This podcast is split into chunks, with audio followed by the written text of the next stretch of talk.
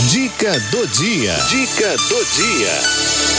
Autoconhecimento estratégico com Denise Zerbeto. Tarde, gente linda desta rádio linda, que tem os colaboradores e as colaboradoras mais lindos e lindas e os ouvintes mais maravilhosos. Vocês estão bem? Vocês passaram a semana bem? Como eu já disse anteriormente, né?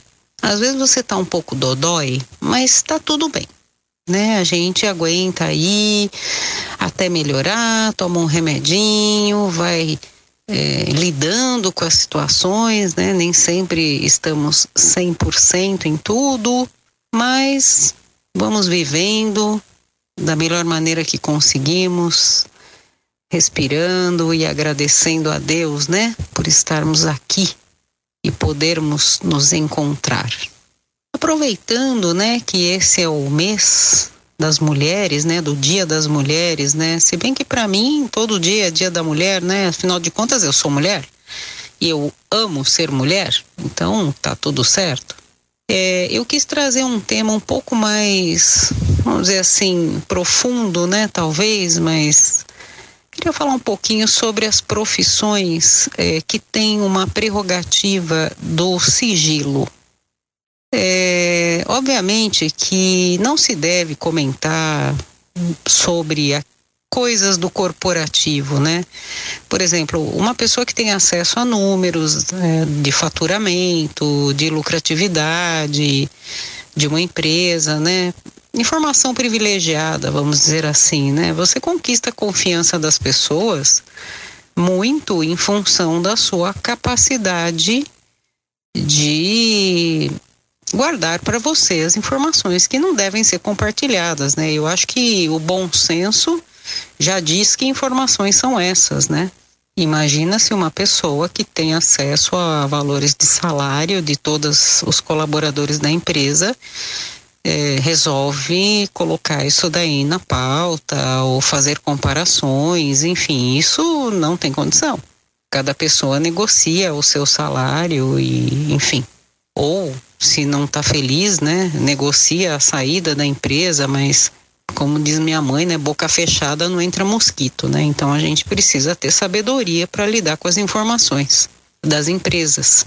Agora, como que fica esse, esse assunto quando você tem acesso a informações pessoais de alguém?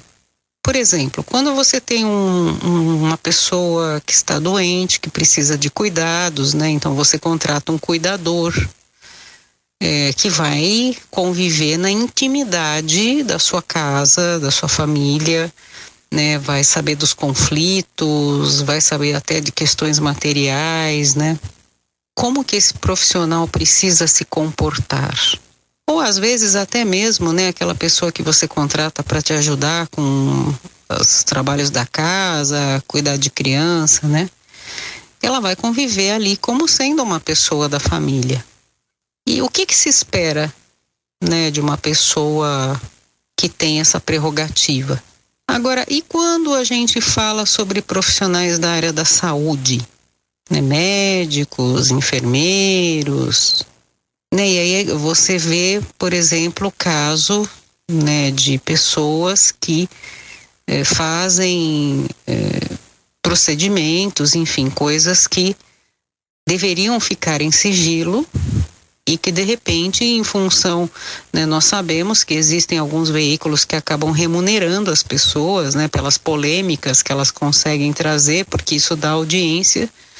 E aí você vê é, a pessoa ali que já está judiada, né, já está magoada, traumatizada, tendo a sua intimidade exposta é, para que outro se valha disso, às vezes até para conseguir ser remunerado. Isso, pelo meu ponto de vista, é uma violência enorme. Né? Violência não é só física, né? Mas aquelas coisas que você faz que geram no outro consequências ou traumas emocionais, não deixa de ser violência. Vocês não sei, né, se acompanharam o caso daquela atriz, a Clara Castanho, né? Que sofreu um abuso e, enfim, é, optou por ter a criança e, e, tomou as decisões que ela achou que ela tinha que tomar. né? E quem somos nós para julgá-la de qualquer forma, né? Eu acho que é, as decisões foram tomadas de acordo com aquilo que ela acreditava que era melhor para ela, para a criança, enfim. E aí ela teve essa questão exposta aí de uma maneira absolutamente leviana. Que triste, né? Muito triste, né? A pessoa já está traumatizada em processo de sofrimento e aí alguém que deveria acolher e, e cuidar acaba expondo. Né? Então eu acho que quando você resolve assumir uma profissão, trilhar um caminho profissional, você precisa entender o que você, o que tem no pacote, né? E às vezes existe a questão do sigilo, é, do respeito. E você não pode tratar isso como se fosse pouca coisa. Né? As pessoas precisam de respeito, as, as pessoas merecem respeito, né? Mulheres, homens, enfim, mas mulheres, né, a gente sabe que acabamos sendo alvos fáceis aí em alguns momentos.